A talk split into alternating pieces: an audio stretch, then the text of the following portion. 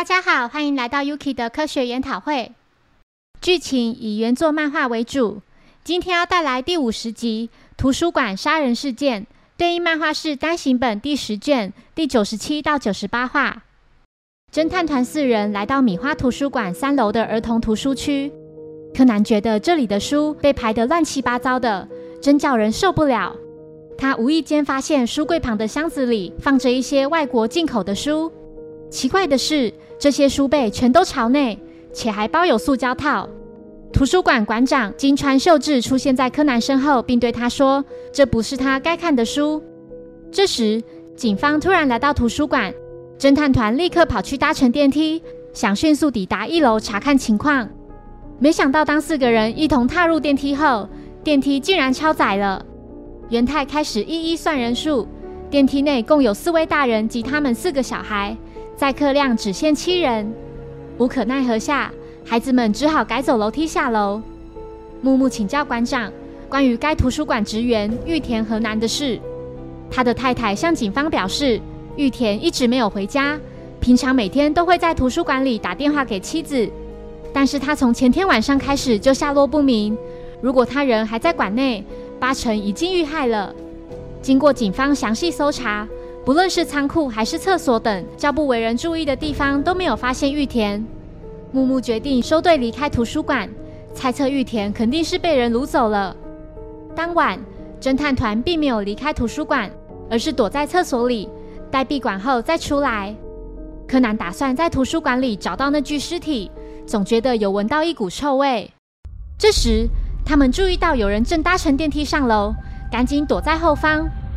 几人看到金川馆长走进儿童图书区，并且拿出柯南稍早发现的外国进口书。馆长拿起其中一本，并自言自语地说：“雨田那个笨蛋，如果不看里面的东西，就不会被杀了。警察也不过如此嘛，随便找找就回去了。谁也料想不到，雨田还睡在图书馆里呢。”侦探团不小心发出声音，被馆长听到，他们赶紧开溜，并开始和馆长玩起捉迷藏。一段时间后，馆长准备离开图书馆。侦探团回到儿童图书区，柯南发现那个箱子里的书已经全都只剩下外壳了。看来除了尸体之外，也必须找到那些书。此时的馆长才刚离开图书馆不久，突然他发现本不应该有人在的图书馆竟然亮起了灯光。柯南斥责不美，怎么可以开灯？万一被馆长发现了该怎么办？虽然柯南立刻将灯关掉。但一切都太迟了。侦探团继续查找那些可疑的书，期间，柯南注意到其中一个书架另一侧的书完全没有动过，觉得肯定是另一边的元太和步美在偷懒。结果他们表示已经将所有的书都拿下来了。柯南这才发现书架上的书并没有书背，原来这些进口书并不是被刻意反放进书壳里，而是根本没有书背。也就是说。馆长把这些没有书背的书排在两侧书之间，这么一来，不管从哪一侧取书，看到的都是另一侧书籍的书页，根本不会有人注意到。况且这里又是儿童图书区，孩子们就更不可能发现了。在把书摆回书架上时，另一侧的书就会受到中间书的推挤，难怪这里的书会被排得乱七八糟。柯南认为，会从国外制造这么奇怪的东西，再输入国内的话。里面八成不是手枪，就是毒品。在用力将书打开后，发现里面果然藏有毒品。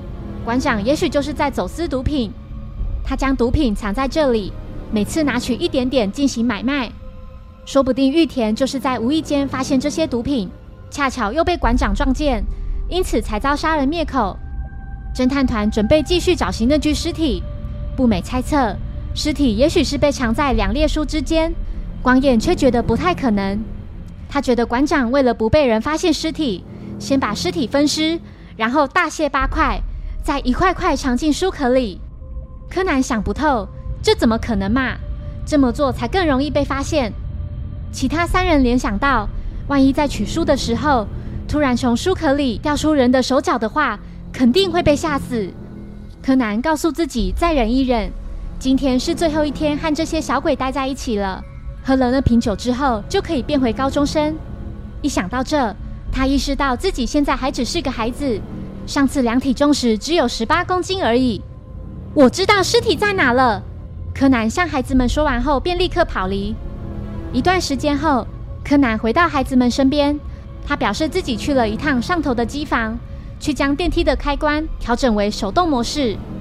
他用手搬开电梯门，按了向上按钮，并对孩子们说：“尸体就在里面，证据就是白天搭乘电梯时超载了。我们四个孩子加起来顶多一百公斤，根本不到两个大人的重量。也就是说，这台电梯从一开始就已经载有另一名乘客了，绝对没有人会想到尸体就在电梯的天花板上。玉田的尸体伴随着电梯一起缓缓上升。”柯南说。看来凶手是在勒死玉田后，把他从上面丢到电梯的天花板。侦探团意想不到的是，金川馆长竟然也跟着一起搭乘电梯上楼了。柯南跟孩子们窃窃私语地讨论着接下来的策略，接着向馆长道出他所有的恶行，要他可别小看几个小孩子。步美三人偷偷地调到电梯里，并按向下钮。柯南也在最后一刻惊险地进入电梯。馆长急匆匆地跑下楼梯，打算将小鬼们一网打尽。经过了好一段时间，馆长持续不断地在找寻侦探团，偶然注意到一间图书室里的桌椅被摆得乱七八糟。他走进里面，轻蔑地认为这些小鬼竟然还想做入账来阻止他，太可笑了吧！他走到尽头后，发现最后一个书柜有些倾斜，原来是有书被夹在底部。侦探团趁此机会推倒了这个倾斜的书柜。馆长嘲笑他们根本没有压到自己，毕竟只是小孩子的把戏。当他准备攻击侦探团时，身后的书柜准备朝他的方向倒下。馆长就这样被书柜压倒在地。侦探团的骨牌式击溃术成功了。两个小时后，警方赶到现场并逮捕了馆长，同时也找到了玉田的尸体，并将所有的毒品没收。江户川柯南最后的事件就此落幕。柯南心想，准备要和这些小鬼们说再见了。回到侦探事务所后，柯南拿了橱柜里的白干酒，前往阿笠博士家。他向博士提到自己喝了这东西后，身体就变回原样了。博士不太相信他所说的话，觉得这根本是天方夜谭。为了证明自己没有说谎，柯南立刻开始喝酒。一个小时后。柯南的身体并没有变回高中生，反而喝得醉醺醺。他满脸通红，对博士说：“博士根本就没有变回来嘛。”博士认为，也许是柯南的身体已经对他免疫了，也就是说，第一次是因为受这种酒的某种特殊成分的刺激而暂时还原，但体内也同时产生抗体，所以现在已经无效了。柯南不甘心地觉得，一定是自己喝的还不够多。他继续咕噜咕噜地大口灌酒。隔天，步美三人注意到柯南走路摇摇晃晃的，脸色看上去非常不妙。柯南心想：是宿醉未醒啦。谢谢收听，如果喜欢本节目，欢迎小额赞助给我支持，谢谢。那我们下一集再见，拜拜。